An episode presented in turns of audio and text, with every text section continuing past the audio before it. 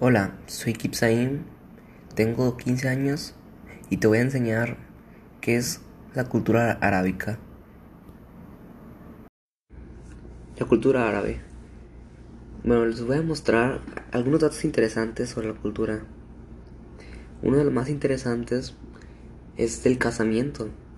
Las mujeres solo se pueden casar con un hombre musulmán.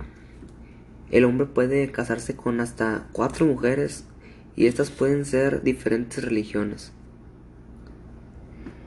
Los matrimonios arreglados allá todavía se dan y son demasiados, ya que los, los papás eligen con quién casar a, a su hija, ya sea por que tengan más dinero, más poder, y ellos tienen que elegir y buscar a un hombre para su hija.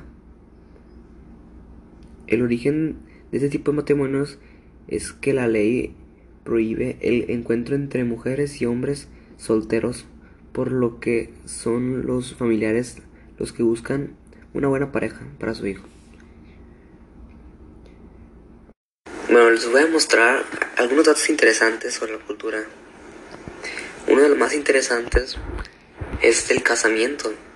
Las mujeres solo se pueden casar con un hombre musulmán.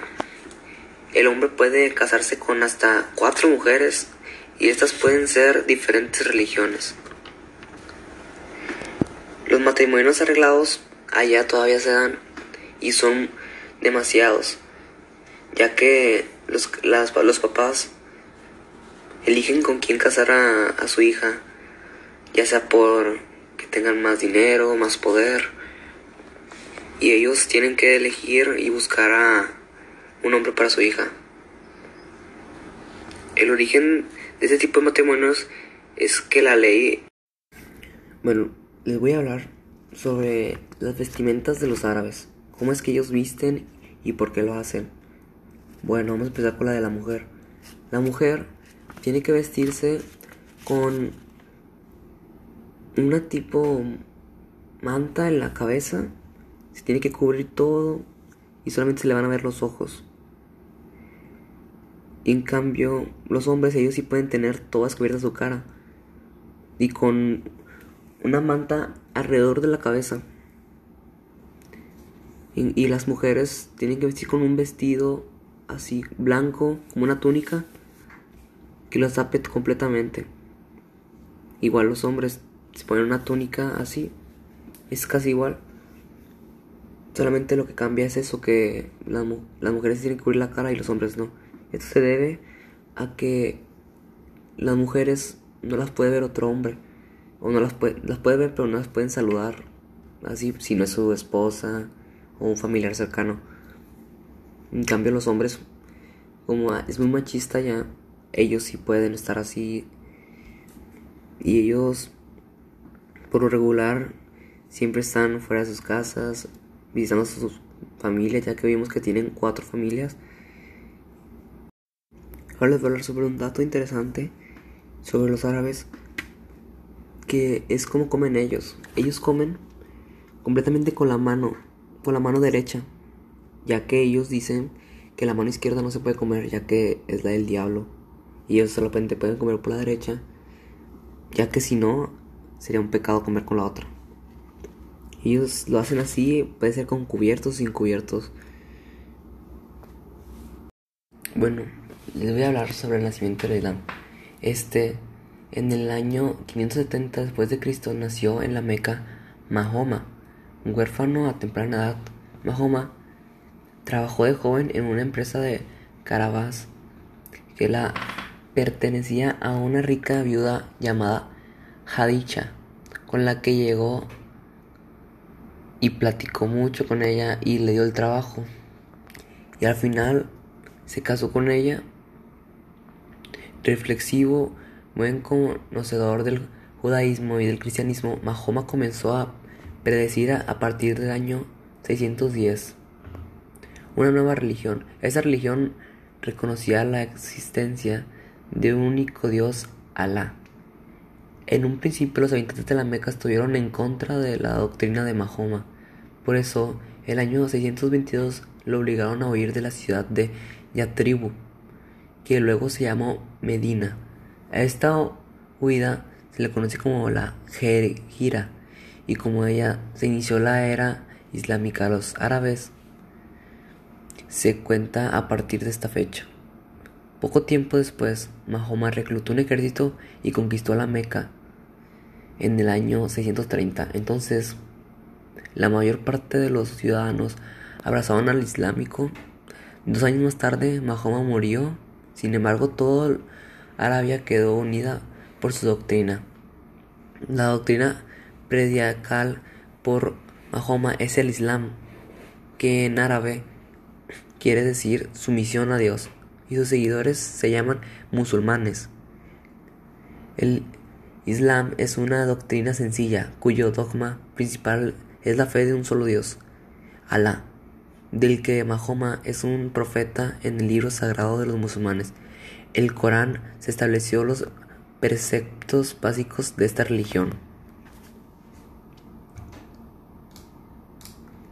La limonza al hermano necesitado. La oración que debe hacerse cinco veces al día.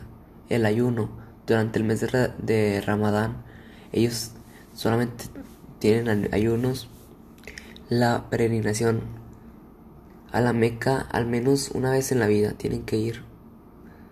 La guerra santa contra el infiel, contra el infiel para defender el Islam. Ahora voy a enseñar los preceptos básicos que tienen que hacer los musulmanes. El Alá y el Corán en la cultura árabe.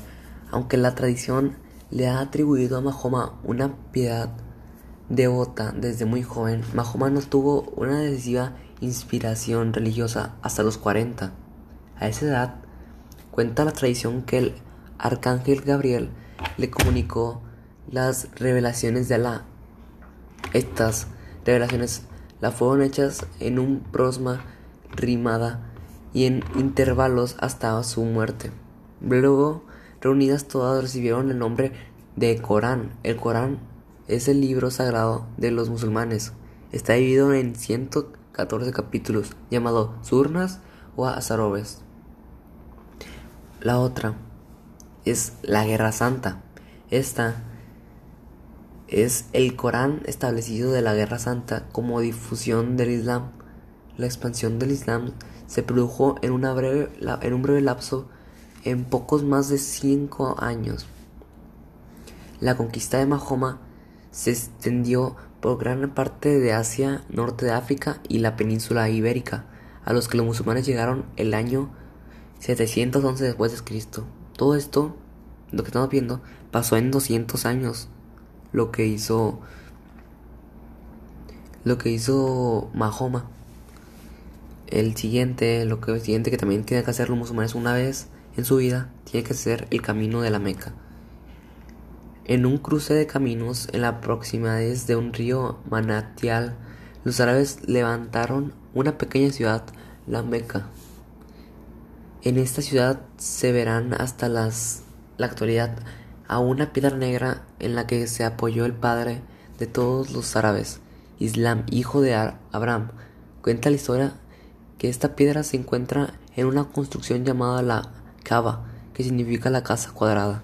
Antiguamente era costumbre que todos los árabes hicieran una pregunta anual a la Meca para visitar la Kaaba. En la actualidad todo el árabe que se aprecie acude al menos una vez en su vida a este santuario.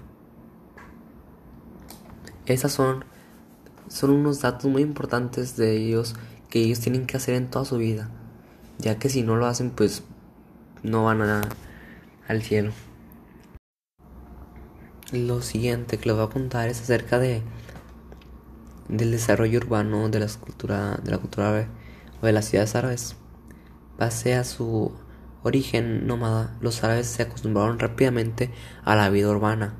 Por eso, en contraste con los que ocurrió en Europa con los cristianos, en la cultura árabe las ciudades florecieron por todas partes. Las ciudades árabes fueron fundamentales centros mercantiles. Su vida giraba alrededor de la mezquita, que era el lugar donde se oraba, y del zoco o mercado cerca de las masquitas que haya la alcaría donde se almacenan los productos preciosos del exterior. En la ciudad más importante se encuentra la casa de moneda y el mercado de cambios.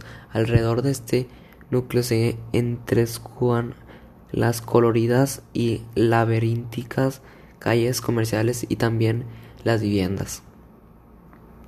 Esto, todo esto, ya en la actualidad hay ciudades muy avanzadas que han que están ahorita entre las ciudades más ricas del mundo y con las mejores atracciones y ello también es algún factor muy importante en la actualidad donde los árabes se están manteniendo en su nivel están en un nivel ya primermundistas y, y esto se debe a su a su importante cabeza de cómo negociar y cómo han llegado a tener eso esto lo han llegado a tener por el lapso de los tiempos pero es muy es muy rápido todo lo que hicieron ya que ellos fijaron su mirada a donde querían llegar y lo están logrando actualmente.